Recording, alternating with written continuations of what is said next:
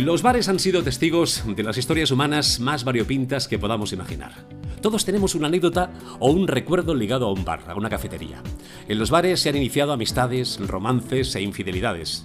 En el bar quedamos para nuestros mejores reencuentros o para cerrar negocios, para ver el partido, para celebrar un cumpleaños. Y como testigos mudos de todo eso, las camareras y camareros tras la barra. Y todo eso que hemos vivido, que hemos presenciado o escuchado en un bar, es lo que recoge Sergi Moreso en su libro El típico bar, si el camarero hablase. ¿Qué tal, Sergio? ¿Cómo estás? Muy bien, muy bien, aquí. Encantado de estar hablando contigo. Sergi, si volviésemos, mejor dicho, si viviésemos en la normalidad, esa vida monótona, donde salimos con los amigos, donde vamos al gimnasio, donde nos abrazamos, nos besamos, compartimos tapas en los bares. Eh, un momento, ¿de verdad era una vida tan aburrida? no, ah, claro, ahora visto en perspectiva, eh, em, lo, echamos de menos, ¿no? Imagino. Pero mm, aburrida no era, aburrida no era, si no, si no, no daría para escribir un libro de, chistes. Yo creo que es de todo menos aburrida, aunque nos gusta quejarnos y, enseguida eh, atribuimos el aburrimiento a algo que no lo es. El aburrimiento ahora, yo creo que hoy en día sí que estamos dándonos cuenta de lo que es el aburrimiento de verdad. Sergi Moreso es ilustrador y humorista gráfico. Y esto hay que decirlo al principio del podcast, aunque ahora ya llevamos un, tiempo, porque hay que predisponer de alguna forma al oyente de que hoy lo que toca es un podcast de humor. Eh, aunque hay eh, inicios que ya predisponen muchas veces a reír, ¿no? Como por ejemplo, entra un tío en un bar y le dice al camarero. Claro, cuando hablamos de chistes, cuando hablamos de humor, esos son los inicios normales, ¿no? Eh, no sabemos nunca quién va a ser objeto de la risa cuando empezamos así, si el cliente o el, o el camarero hay una viñeta tuya en la que, del libro en la que un cliente le dice al camarero, eh, ponme un café y dame la razón cuando hable de política, por favor. Es una de las formas de, que tienes de ver la, sociedad, la crítica social.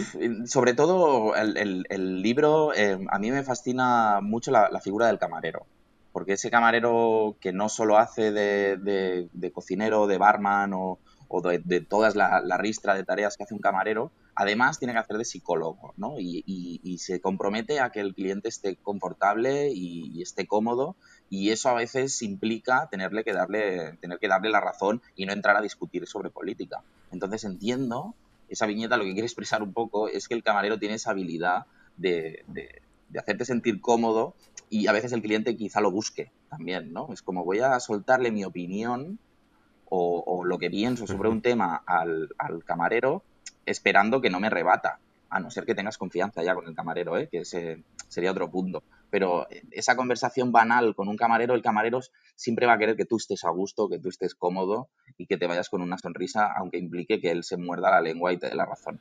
Oye, pero había muchos personajes, taxistas, kiosqueros. Eh, ¿Por qué te inspiró especialmente el camarero? me di cuenta que muchas de mis viñetas, antes de hacer el libro, muchas de mis viñetas eran sentados alrededor de una mesa o tomando una cerveza o en, realidad el escenario del bar eh, me, servía, me servía muy bien para hablar de todos los temas que yo quería hablar. Además está muy bien porque de alguna forma trasladas eh, cómo la sociedad está evolucionando en todos los aspectos y cómo a edades cada vez más tempranas ya los chavales, los niños, están súper evolucionados. De hecho, hay una viñeta tuya en la que una madre está amamantando a un bebé en, un, restaurante, en un bar, y el bebé le dice al camarero, ¿tiene leche de soja? Reivindicando una especie de alimentación supuestamente más sana, ¿no? ¿Dónde ha caído el, Jaimito de, antaño? ¿Era parte de una sociedad que despertaba en todos los sentidos y ahora ya es demasiado inocente? Pues no lo sé. Eh, supongo que el humor ha ido cambiando también y, la forma de consumirlo también. Y, supongo que los chistes de Jaimito representaban una sociedad diferente a la actual, eso seguro. Y, yo recuerdo los chistes de Jaimito y, me, pasa que si los revisito a veces mm, no encajan. El, humor envejece rápido, más rápido o más lento, pero envejece. Y, y quizá los chistes que estamos que, o que están en el libro de aquí un tiempo no envejezcan igual de bien. Es algo que yo intento, intento que, sean que, sean muy generales y muy atemporales y que quizá con el tiempo intentar que no envejezcan tan, tan rápido, pero es algo inevitable, es inevitable y, y está bien que sea así, ¿eh? El humor tiene muchos prismas, tiene muchas visiones. Podemos ver una película de humor, podemos leer un libro específicamente, etcétera, etcétera. Eh, yo cuando leo eh, tu libro, cuando leo y miro esas viñetas en, tu libro, sé que estoy, por supuesto, ante un libro de humor, faltaría más. Pero también sé que en cierta forma hay dosis de filosofía, de sátira, de crítica, ¿no? ¿Qué, es exactamente un libro de viñetas? Pues supongo que habrá tantos libros de viñetas como autores de viñetas, porque al final es una forma que cada autor de, forma muy personal eh, intenta expresar su punto de vista y sus observaciones y sus conclusiones. Y normalmente sí, mm, por lo general no tiene, no es, no tiene que ser obligatoriamente así, pero siempre hay como un contenido de crítica social, de, filosofía, de reflexión eh, ante un chiste o una situación que parece banal y superficial y simplista siempre puedes mirar un poco más en el fondo. ¿Y de qué me está hablando aquí? En realidad me está hablando de, pues, de la infancia o me está hablando de, lo que decíamos antes, el niño, el bebé que pide leche de soja, pues quizá está hablando de, eso, de las nuevas tendencias de alimentación, de los superalimentos, de, de cómo los integramos dentro de una dieta que por siglos y siglos ha sido diferente, ¿no? Es un poco obsesión, hay que introducirlos poco a poco. Me, gusta que, parezcan chistes simples y, más o menos sencillos, pero en el fondo mm, puede haber muchas lecturas y, puede dar pie a reflexionar. A mí mm, creo que es un éxito cuando consigo eso. Uno que llega a un restaurante, por favor, la carta rápidamente. Lee la carta, una entrecó. Y a la media hora viene el camarero y llega con ese pedazo de entrecó, corta un trocito, lo prueba y hace tacilla. Esto está malísimo. Por favor, camarero, dile usted al cocinero que se meta el entrecó por aquí, por el fisto vaginal. Rápidamente. Se meta el fisto por aquí. Y dice el camarero, ahora no puede ser porque se está metiendo una paella de siete. ¿El humor de chiquito está en las antípodas de tu visión? Pues al final, yo creo que el, claro, si chiquito hiciera viñetas, perdería su gran valor, que es verlo en directo, ¿no? Él, tiene la capacidad de ser gracioso hablando, mm, sin acabar el chiste, casi. De hecho, chiquito, cortas el chiste por la mitad y sigue siendo gracioso. O sea, no, no, no se basa tanto en, la resolución, sino en cómo lo está explicando. Y de hecho es un tipo de humor que yo creo que es muy de bar. Es un humor eh, de, de, explicar, muy gestual, muy de, muy de parodia yo me lo imagino haciéndolo en un mar y la gente tronchándose. Y, en realidad creo que el, el, origen del humor y el origen de los chistes y más en un país como el nuestro, eh, seguramente sean los bares. O sea, esa es, el, estoy convencidísimo que, que es así. Fíjate que has dicho, si Chiquito hubiera hecho, porque el pobre ya no podrá hacer nada, pero si Chiquito hubiera hecho viñetas, seguramente las, las haría así. Eh, y al revés, ¿tus viñetas son chistes? Depende, depende, porque el, lo gráfico a veces es un recurso difícil de llevar a lo, al verbo y al revés. O sea, al final cada, el humor tiene muchas formas de, de expresarse y muchos canales, y cada canal le da sus características que las puedes usar o no. O sea, puede ser un, chiste que se pueda adaptar a, diversos medios y a diversos canales, pero, por ejemplo, el gráfico, eh, tú puedes hacer humor mudo, puedes hacer una viñeta que no tenga texto, que solo sea gráfico. Y, al revés, y, tú cuando estás verbalizando un chiste, si algo es de un color, si algo es de color rojo, tienes que decirlo que es de color rojo. En el humor gráfico, simplemente dibuja, pintándolo, ya lo tendrías. Al final es aprovechar un poco las herramientas y, características que te da cada medio y, se podría adaptar, ¿eh? pero habría, tendrías estos matices que está bien aprovecharlos, en realidad. Si tú haces humor gráfico y consigues hacer un chiste sin texto, también es un éxito. El subtítulo o claim de tu libro es Si el camarero hablase, ¿no? Dices si hablasen, pero es que los hay que no paran, ¿no? Hay camareros que hablan y mucho, ¿no? sí, yo, pero yo a la vez, a la hora de hacer el libro, me gustaba que me gustaba la idea de que el camarero de mi libro era mudo, no hablaba tú puedes, a lo largo del libro, tú puedes adivinar un poco o, intuir un poco cuál sería su opinión si hablara por todo lo que ve y todo lo que le rodea y todo lo que va pasando a su alrededor y dentro de su bar, pero a mí me gustaba que, fuera mudo, no sé, me, me, salió así y lo vi muy claro desde el principio. No hay un solo humorista en la historia del humor que no haya tocado el tema de los camareros. Damián, el de la cantina, yo diría que es medio parapsicólogo. Un día entró uno en la cantina y dijo, deme una copa de coñac. Hizo así el Damián, le sirvió la copa y le dijo, usted bombero. Dice, ¿cómo lo sabe? Y por la forma de pedir el coñac, el modo de apoyarse en el mostrador, el casco, la bota, la manguera.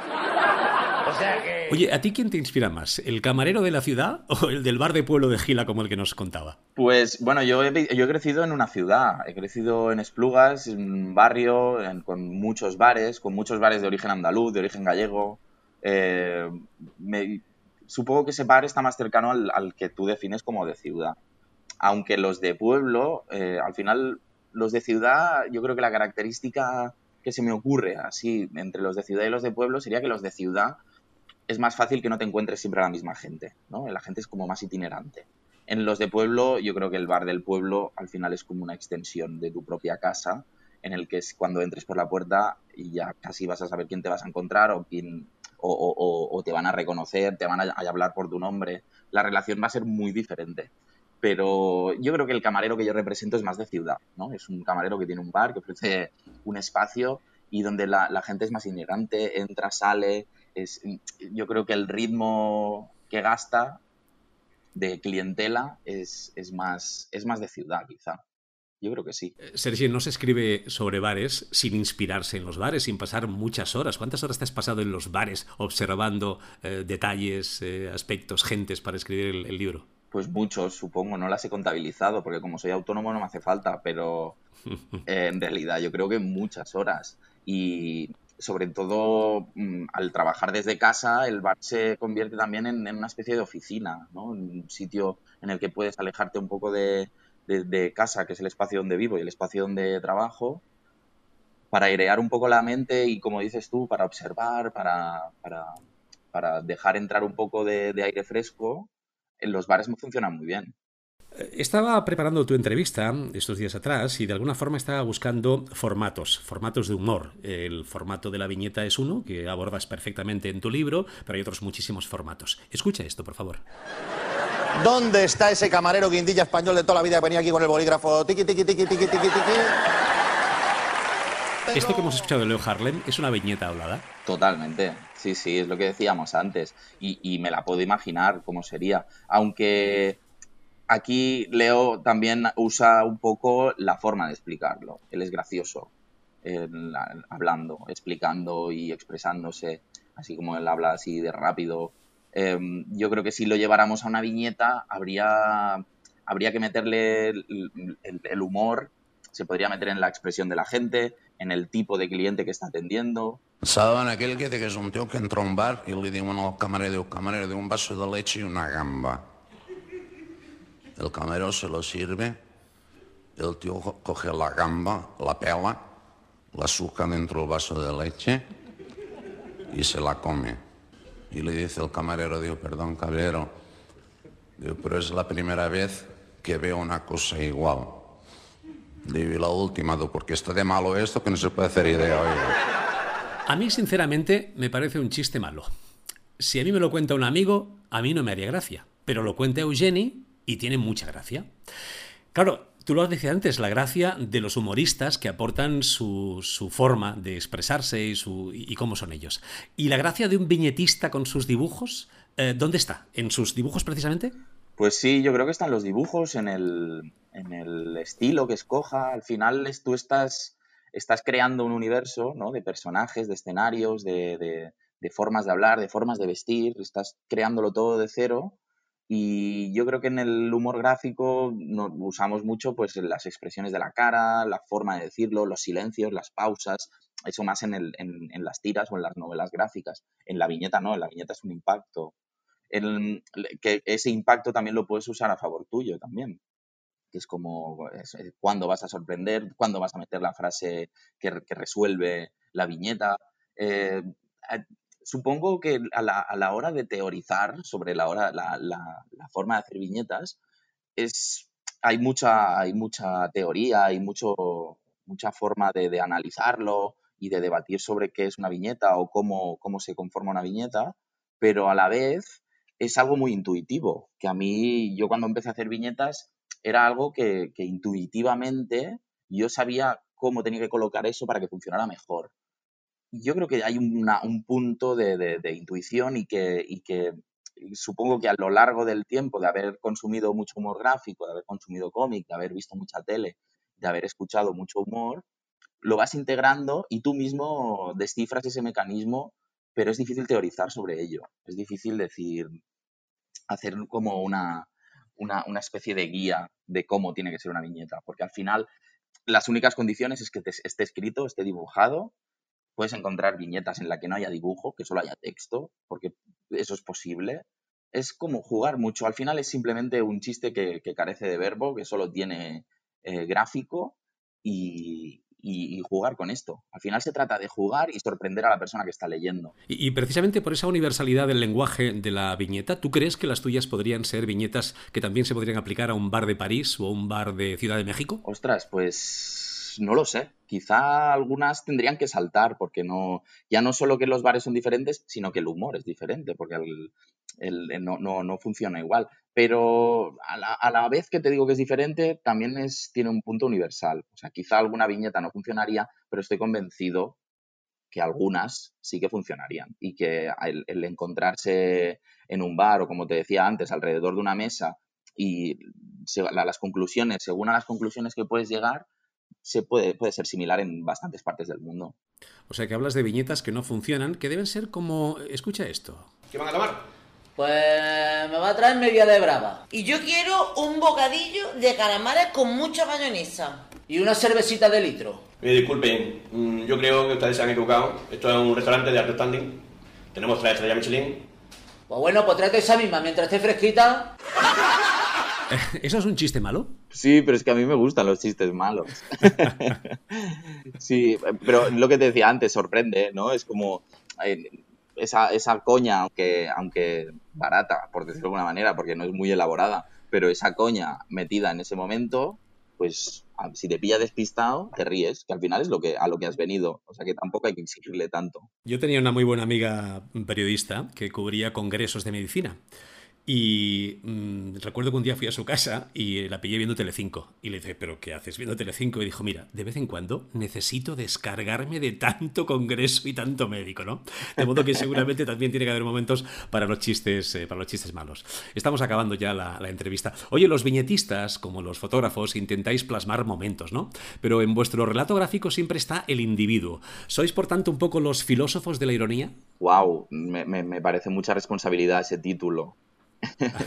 Yo, en realidad, mi, mi, objetivo y mi voluntad a la hora de meterme a hacer viñetas fue, eh, fue la ilustración. O sea, yo, mi, yo empecé dibujando, eh, quería ser ilustrador, soy ilustrador, pero me di cuenta que haciendo viñetas, añadiendo el humor, le añadía valor a todos estos dibujos que yo hacía.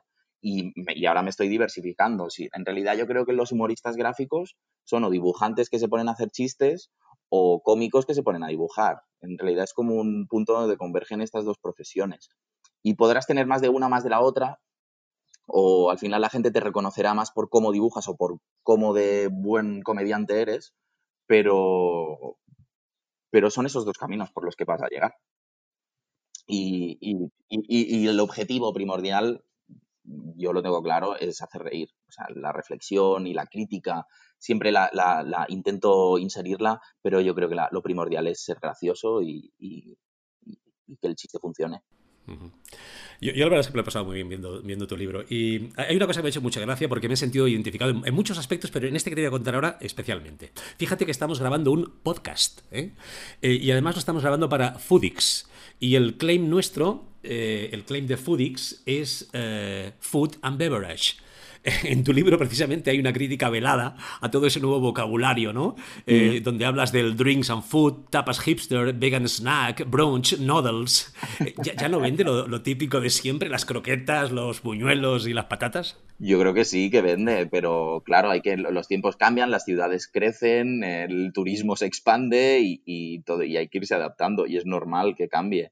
Pero yo respeto mucho esos camareros y esos bares que se resisten a ello y que siguen llamándole las cosas por su nombre eh, sin entrar en, modernismos, por decirlo de alguna manera. Eh, yo voy a, voy a entrar a, eh, si tengo un bar eh, que está rotulado con palabrejas en inglés y al lado hay un bar que no lo está, antes de fijarme en el rótulo voy a fijarme en el bar, ¿no? Voy a fijarme en los clientes que hay dentro, en el camarero, en el ambiente. al final son detalles y, lo aprovecho para hacer una crítica ¿no? al, pues a la pérdida a veces de personalidad, de, bares, ¿no? Que son más franquicias y son bares muy fotogénicos y muy atractivos en, cuanto a decoración, pero quizá no tienen ese punto eh, que yo agradezco tanto, que es cuando tienes un camarero profesional, con experiencia, donde toda la clientela es, es, es variada, ¿no? En cuanto a edad, en cuanto a, generaciones. Eh, ahí es cuando, cuando hay más jugo y cuando tienes, puedes tener conversaciones más interesantes pero me puedo equivocar. También me puedo equivocar. Oye, eh, has encontrado la respuesta, lo digo porque estamos hablando de tu libro actual, pero tú escribiste un primer libro en el que te preguntabas si nos estábamos volviendo idiotas. Eh, ¿Hay respuesta ya a esa pregunta? ¿Nos estamos volviendo? Tampoco, el libro tampoco la responde, pero, pero yo creo que la, la idiotez no es un invento moderno, la idiotez existe desde hace mucho y y porque no, no, no, la retratábamos en ese momento, pero estoy convencido que la, idiotez existía ya en la prehistoria. Déjame hacer una apuesta y con esto acabamos, Sergi. Eh, hablábamos de lo que significa el COVID, lo que significa ahora la vuelta a los bares, todo el mundo en las terrazas pero separados dos metros. Me da la sensación de que eso podría inspirarte el próximo libro, ¿no? Y que quizá el próximo libro, pregunto, ¿podría estar dedicado a los clientes en vez de los camareros? Pues, ¿por qué no? Mira, me lo apunto y voy a, y lo voy desarrollando. Y a la que tenga unas cuantas viñetas me lanzo, ya te avisaré.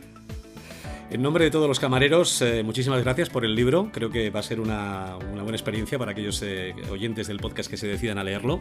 Y espero de verdad tener ocasión de hablar contigo en un, en un próximo ejemplar o en un próximo, una próxima obra. Gracias, Sergi. Yo también lo espero, gracias.